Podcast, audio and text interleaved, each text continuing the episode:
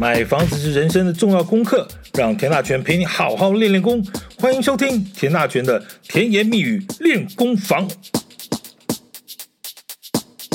我不知道你有没有这样的生活经验哦，就是说，如果有朋友呢进行聚会，然后呢大家过过生日啊，大家买个蛋糕吃吃，然后呢会有两种状况。第一个状况是什么？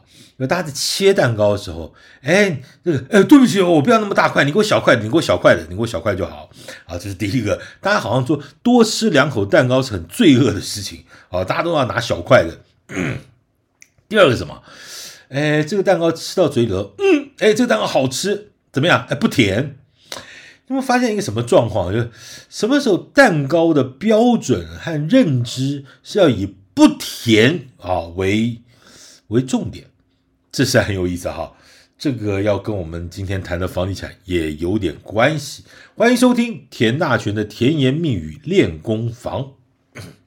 今天一样跟你来聊房地产，但是我用蛋糕来开开头，它的目的在哪里？目的在说，哎，其实哈，你有没有发现，其实现代人的那个养生观念其实已经在改变了。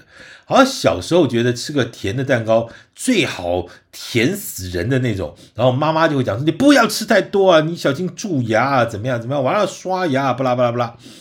然后后来慢慢长大之后，就觉得哦，好像这个不太行哈，吃太甜的话，那个糖糖尿病，这个血糖高对身体不好，所以能够少吃，但是不是说不吃，能够少吃，然后最好呢不要太甜，咱们也就可以了，有庆祝的味道就行了。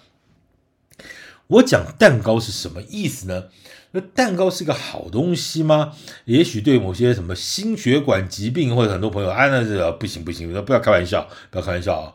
那但是可能这个在某种角度上来说，呃，对于对于对于很喜欢吃糖的人呢，呃，老实说了哈，真的讲句良心话，吃糖是这适量就好，真的不能太多哦，否则你这么三高的问题，到年纪大，你就会发现真的有点麻烦。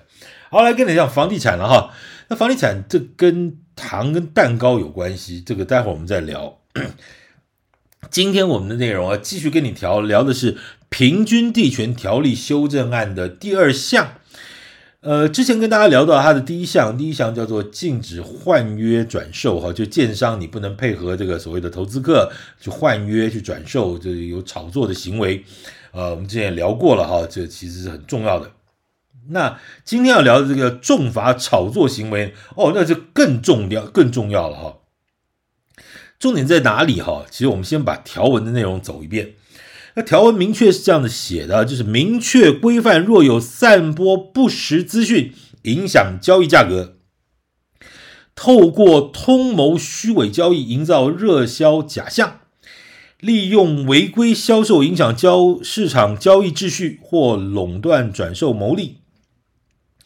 或是以其他影响不当交易价格或秩序的操纵行为进行炒作，都可按交易互动笔数处罚一百万至五千万元。经限期改善但未改善者，并可连续处罚。噼里啪啦、落落等讲那么多，其实重点只有两个字，就叫做炒作。其实这一条哦。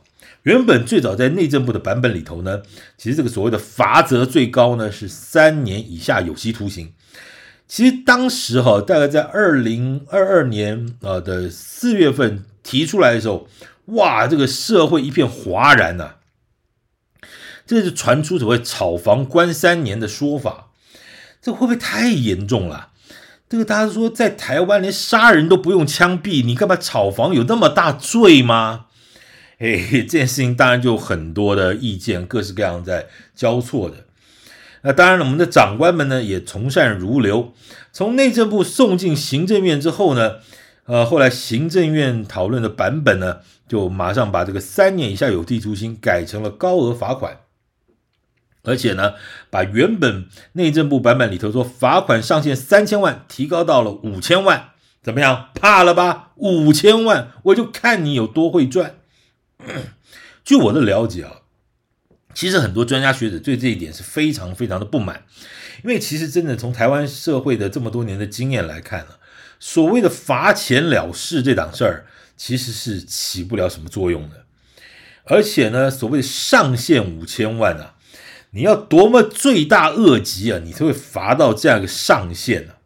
如果到时候真有这个进行司法的一个程序的时候，呃，法官和律师的一个攻防之之下，再用什么比例原则算一算，到时候搞不好能够罚到几百万呢、啊？它的严重程度就已经算是所谓的超级大头客了。所以呢，很多人就认为说，大概只有用刑责来规范啊，这违法的人才会怕。那房地产有没有因为刑责而进去深造的呢？呃，有啊。这几年前有位房地产的前辈啊，呃，因为房地产这个进出太多，有逃漏税的问题，所以有进去啊深造了将近十个月左右的时间。不多说了，这事情过去了哈。呃，我们也不谈个案了哈，我们就稍微点一下就可以了。当然了，其实，在台湾社会是这样的，罚的再高呢，其实还是有人不怕。你说这个酒驾这个事情啊，这搞出了这么多条人命，后来又加重刑责，又怎么样怎么样怎么样？但就是有人不怕，有时候你也不知道怎么办。那这事情我们也不再多说了啊，这当然有些无奈了哈。但是，但就就这一条的条文，这个平均地权条例的这条条文来说呢，这个罚款上限五千万这件事情呢，反正我虎头鍘就鍘着，就架着，你有种就来试试看哈。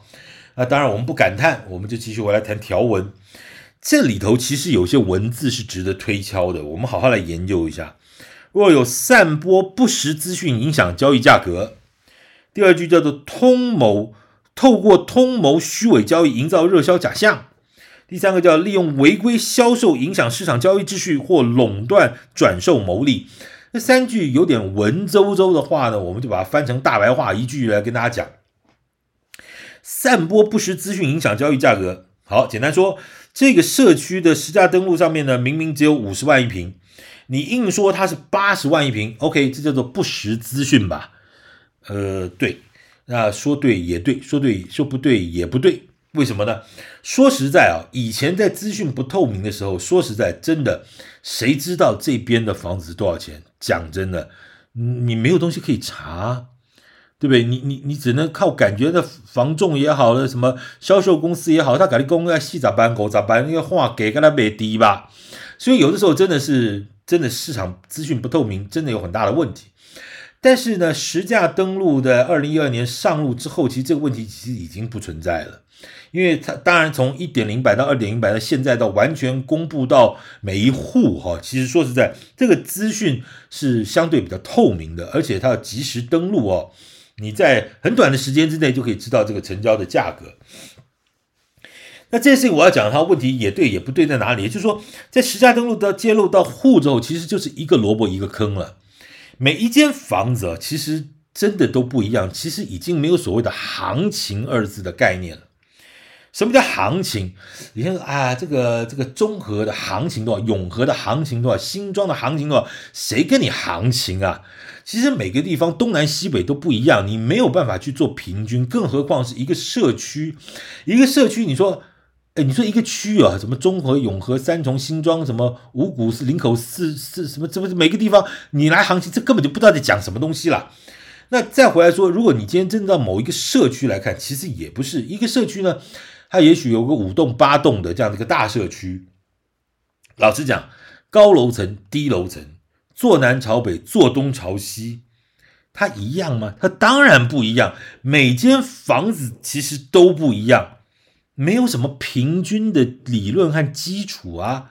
但是为什么你脑袋里头就还一直停留在一个“行情”二字呢？这、这、这、这、这没办法哈，一时半刻改不过来也可以理解了哈。但说真的，其实你真的是应该要理解到说，其实没有所谓行不行情，它每个就是一个萝卜一个坑。而且还有一个事儿啊，就说，哎，我说八十就八十啊，你不会自己查啊？你说，哎，手机滑一下你就知道了，呃，不然你上网看一下，不就一清二楚？手机滑一下就知道了。没啦，嘿，老灰啊，狼啊，都不用不会用这种什么智慧手机，你错了，你错了，你错了，你这几年白活了。为什么？你忘了这场疫情哦，把台湾所有人从八岁到八十岁的科技学分全部一次补好补满了。你记得吗？这个两年多前，我们还很认真在划那个 QR code，有没有？呃，划一下才能进便利商店，划一下才能进餐厅，划一下才能如何如何，对不对？然后你没划，人家还说慢慢划一下，好，OK。那些老人家是不是也就这么划着，划着划着划着，他手机就就熟了。对不对？尽管这个划来划去，划到最后是一场误会，嗯嗯嗯，那我们就不多说了哈。但是说真的，你觉得老人家会不会都会了？然后学会之后赖也会了，然后就每天给你早安图啊，早安平安顺心啊，你就很感谢的回击谢谢啊。好，我们拉回来，这里所谓的散播不实资讯，其实我们真的要吹毛求疵一下，其实是有很大的解释空间的。怎么说呢？如果广告上说哈。本案捷运通车之后上看六字头，你觉得这句话算不算不实资讯？哎，对呀，我没有说现在是六字头啊，我说的是捷运通车之后，哎，增值空间可期，哎，有机会上看六字头，哎，而且我没有说是捷运通车那一天呢，我是说捷运通车后啊。也许是三个月、半年、一年半、三年、五年半，他上看六字头，有机会上看六字头。好了，这算不算不实资讯影响交易价格？你说没有啊，这是认知问题啊。哎，我说我卖老王卖瓜，我说瓜甜，那这种在你信不信而已嘛，对不对？哎，这要扩大解释，这这里头就有学问可以做喽。这是讲哈，房价往上哦。大家怕买贵了哈，因为资讯的不对等的情况下，哎，买贵了，买贵了不好。好，OK。那反过来说，如果是往下呢？我说呢，房价未来预计会每年跌十趴，而且连跌五年。好，如果五年之后呢，没有每年跌十趴，也没有连跌五年，这算不算散播不实资讯，影响交易价格？哎，我们要严重点讲，说这是不是的？你想想看哈，如果现在一瓶五十万，其实现在五十万啊，北中南这个六都啊，这个蛋黄区都已经有这样的行情了哈。五十万每年跌十趴，用复利计算的方法呢，也就是说，第二年是四十五万，第三年呢是四十点五万，第四年是三十六点四五万，第五年是三十二点八零五万。等于说什么？五年之后呢，打了六五折。你讲真的讲假的？如果你真的知道五年之后是三十二点八万，你现在会不会买？怕戏龙不，不会了。你打死都不会去买房子。重点是哈，你五年之后真的变成三十二万，你会不会买？你就更不会买。为什么？你就会等到有没有机会跌到二八啊？有没有机会跌到二五啊？十八是稍微离谱一点，但是你总会期待一下吧。但我问，我要跟各位说，其实房地产市场有个很吊诡的事情，什么意思？大景气大家拼命追，那不景气又不敢追，那所以说你那个大景气追不上，不景气不敢追。我请问你到底要什么时候买房子？来，如果说景气很好的时候，你说你要去买一间一千万的房子，就后来还说一千二。屋主就是不肯降，那后来你也觉得说，哎，反正以后如果景气变好的话，一千二人 OK 了，所以你就继续往上买，鼻子一摸一千二。就买了，买了之后也许涨，也许不涨，等不不是重点，重点是说在整个大景气的状况下，啊，如果不景气的状况下，你去年看了一间房子一千两百万，你就跟房仲朋友说，我预算大概顶多到一千零八十万。第一个房仲说好，我来帮你试试看，问一下屋主，电话就挂了，什么意思？你不要闹了，我是要你卖一千四，你给我什么一千二，没得谈，斡旋金不用，不用下，根本不用谈。好，景气反转之后呢，就遇到一个问题啊，就房仲再去跟说，哎，陈妈妈，这个房子去年一千两百万，现在有人出价这个一千零八十，你搞什么？去年一千两百万我都没有理你，你一一千零八十万，讲什么法国话？砰，电话又挂了。嗯，好，这是卖方。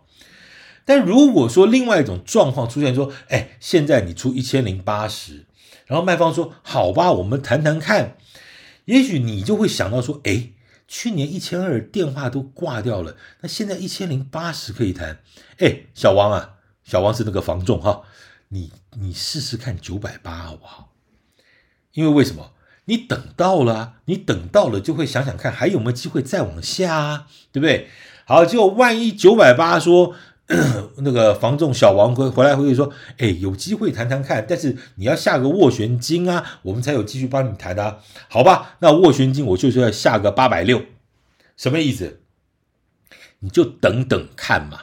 大家来比气场嘛，谁先点头谁先输嘛，这什么概念啊？就是说，如果你等不到，你鼻子一摸就认了；你等到了，你就会想继续等。所以刚才例子告诉你什么意思？就是说，如果五年之后你真的等到三十二万、五十万的房子，等到三十二万了，打了六五折，好高兴啊！你会不会买？你不会买，为什么？充分证明说这间房子一点也不保值。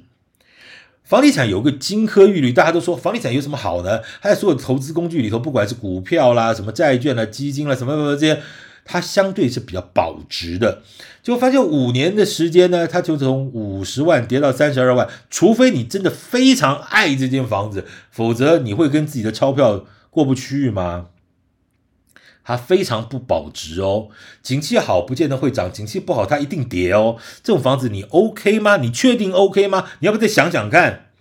好了，但是有些人会认为说，如果是真的，那真的也很美好。什么意思呢？就五十万真的跌那个六五折，打个六五折，很棒啊。像台北市这个天龙国大安区的房子，一百万一平，啊，等五年呢就等到六十五万，开什么玩笑？太棒了！我这五年我跟你拼了，我跟我家的狗抱在狗窝里头睡，我都不会去买房子。你八人大轿抬我都不会去，为什么？因为我想大安区，我等五年之后就剩六十五万。好，那有没有这可能？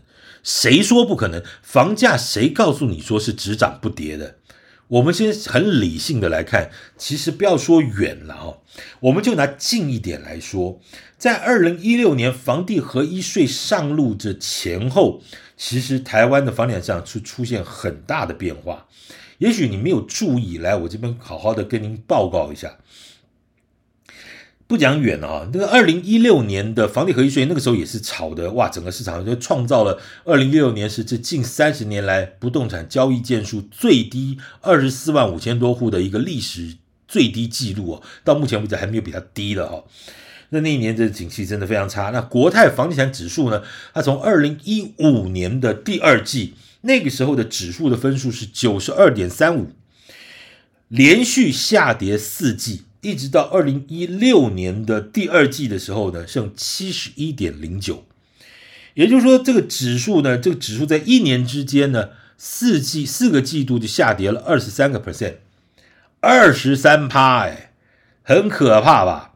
如果我们换换换成房价来看，五十万一平呢，它就当场在一年之内打了七七折，五十万的七七折是多少？就三十八点五万呢、然后呢，这个指数大概就在那个十趴之内啊，就连续盘整了七个季度，将近两年的时间，一直到二零一八年哦，才回过神来，然后一路齐涨，一直到现在。我现在讲起来，你当然听起来觉得一副头头是道呀。对呀，房价当然是不会只涨不跌啊，从哪里涨就会从哪里跌，不啦不啦不啦讲一堆。我告诉你，我也没有那么神，因为为什么呢？这件事情啊，是说，因为它是政府公开资料，你只要有兴趣，你去网上查一查，手机划一划，你也会看得到、查得到，没有什么了不起。啊，学问就在这里喽。你往回看呢。归纳分析，电子计算机算一算，数学算一算，你都可以讲出个所以然。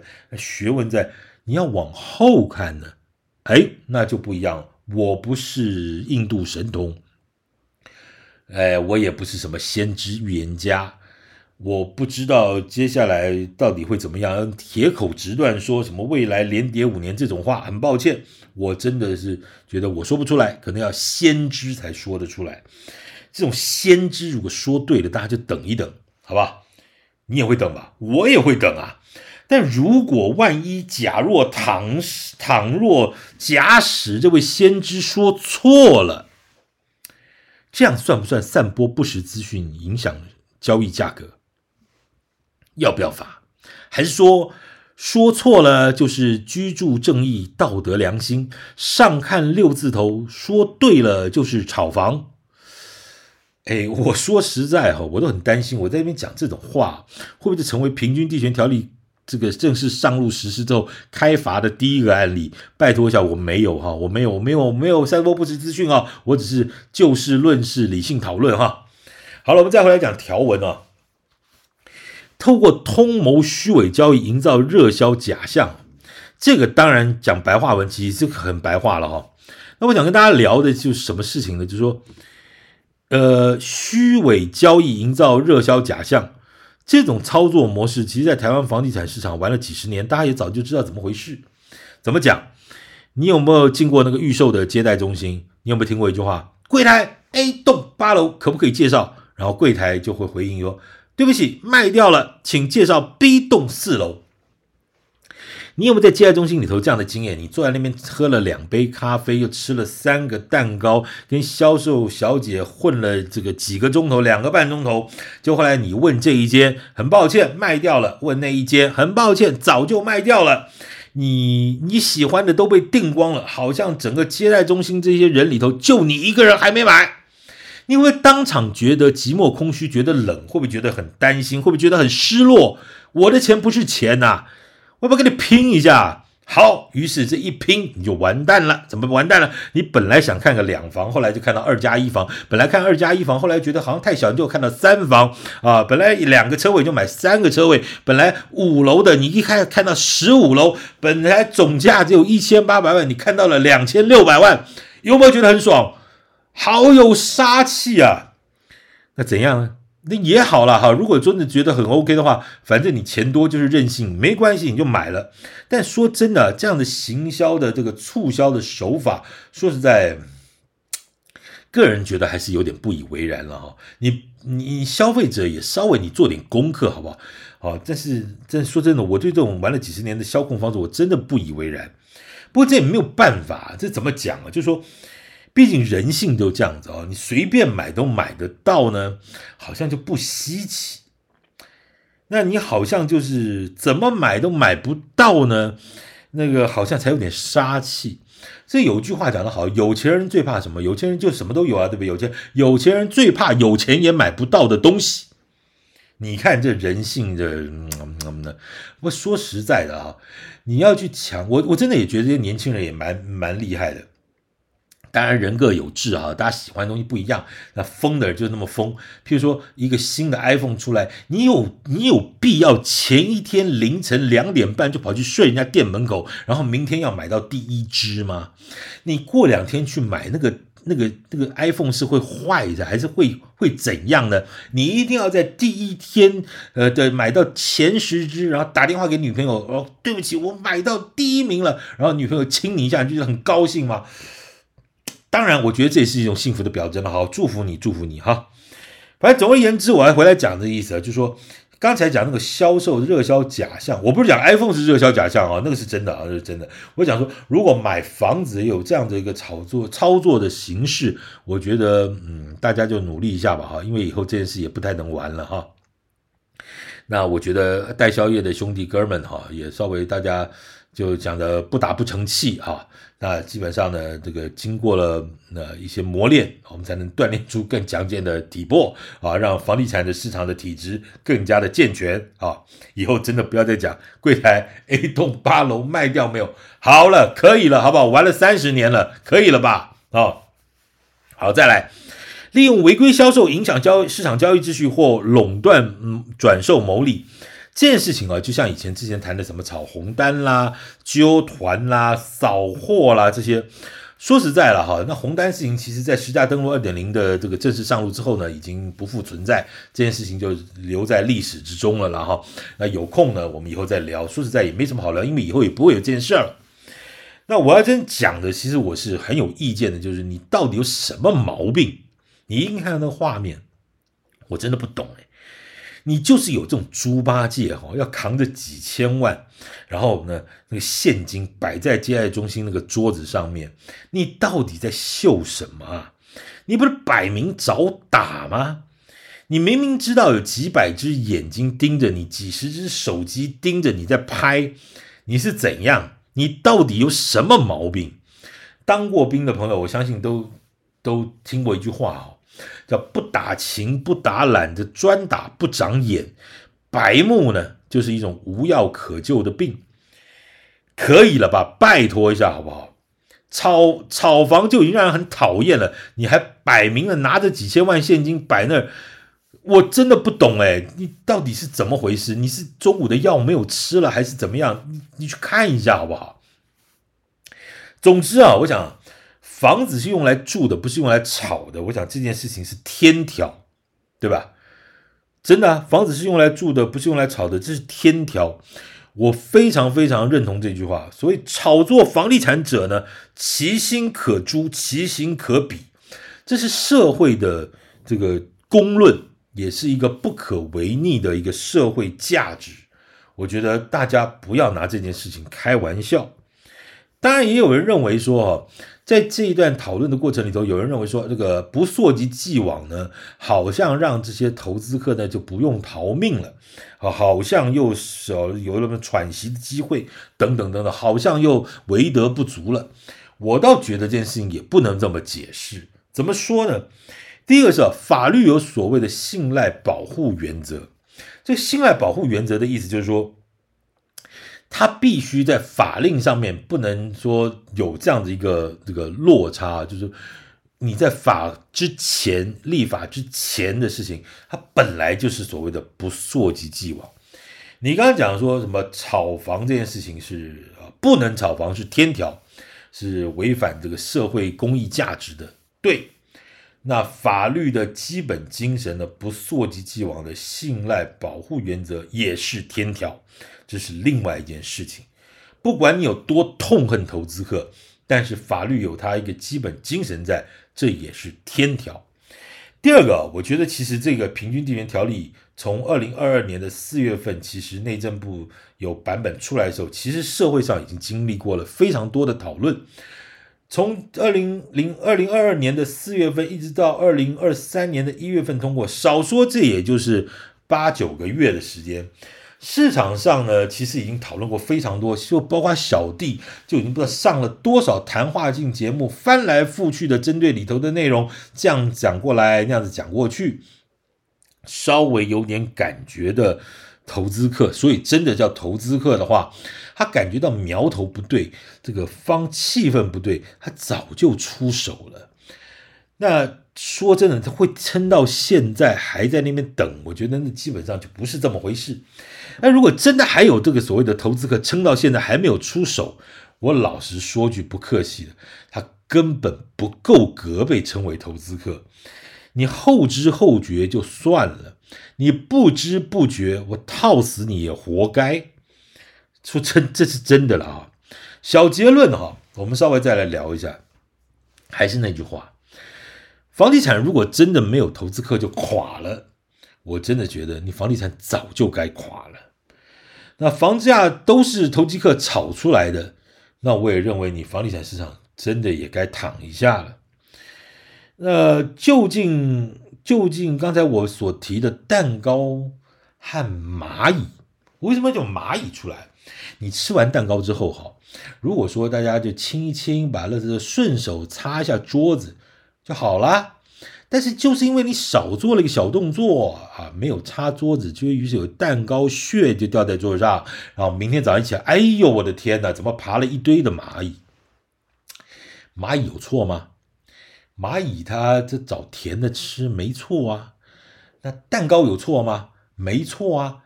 做蛋糕的人做的有错吗？也没错啊。你吃蛋糕有错吗？没错啊。那重点是你为什么就少了一个动作，让那个蛋糕的渣渣和屑屑就留在桌上呢？这就是漏洞，这就是市场机制。这件事情呢，要回来说，你把这个漏洞补起来，你让这些炒作机会减少，这是啊可以做的事情。所以蛋糕无罪，呃，做蛋糕的也无罪。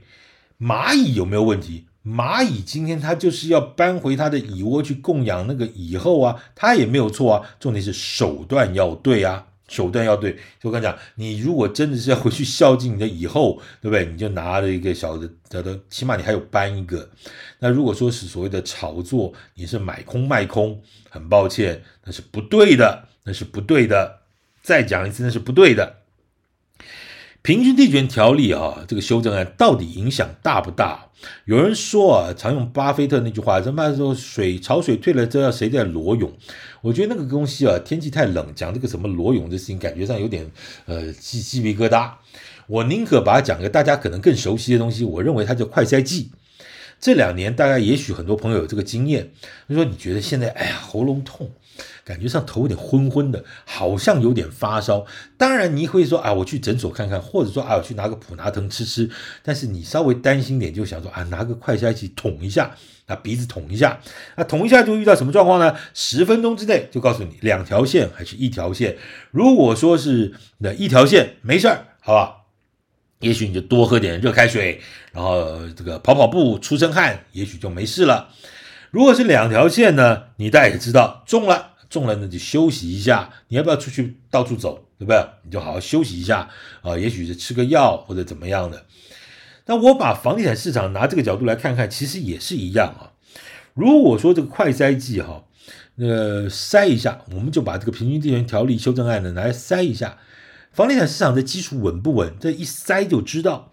如果呢真的这个基础稳固呢，那好吧。那你不是觉得现在目前这个有些阵痛吗？有些这个头痛啊、头晕脑胀啊，没关系，你就打个喷嚏，你就把这些恶质的投资炒作行为呢，就把它当是病菌，全部把它喷出去，喷出去就没事了，当然就不是坏事儿了，对不对？就像你喉咙有痰，你把咳嗽咳出来，那个是坏东西，你就把它丢掉，吐掉就没事了，当然不是坏事哦。如果真的测出来发现，哎呦，对不起，两条线，哎呦，对不起，房地产真的是没有投资客不行。很抱歉，容我讲一句严重的话，那就真的代表房地产出事了。那个代表房地产也许过去这几年真的冲太快了，也许真的应该好好休息一下了。这件事情其实没有想象的那么的难，也不是想象那么的什么阴谋论。都不是，我们放下心情来看，其实维持一个健康的房产市场，其实才是可长可久的状况。